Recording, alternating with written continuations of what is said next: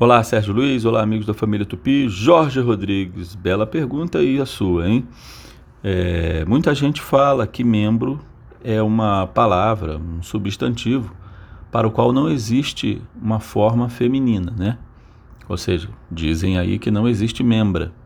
Mas, Jorge, eu vou dizer a você que isso não é verdade, não, tá? E vou te dizer por que, que existe essa confusão. Existe sim o feminino de membro, que é naturalmente membra, tá? Então, se uma mulher faz parte de alguma entidade, ela é membra daquela entidade, tá bom? Por que que dizem então que não existe?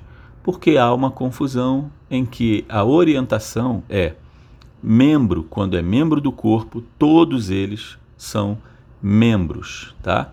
Então, o braço é um membro, mas a perna também é um membro.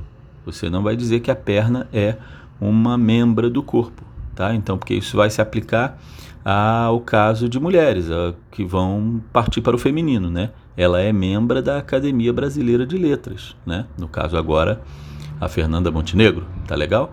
Mas a sua perna é um membro do seu corpo. Aí, por causa dessa confusão, muita gente pensa que não existe o feminino de membro, mas existe sim. Tá legal? Um abraço, a língua é viva, bom domingo para todo mundo. Vamos desenrolar.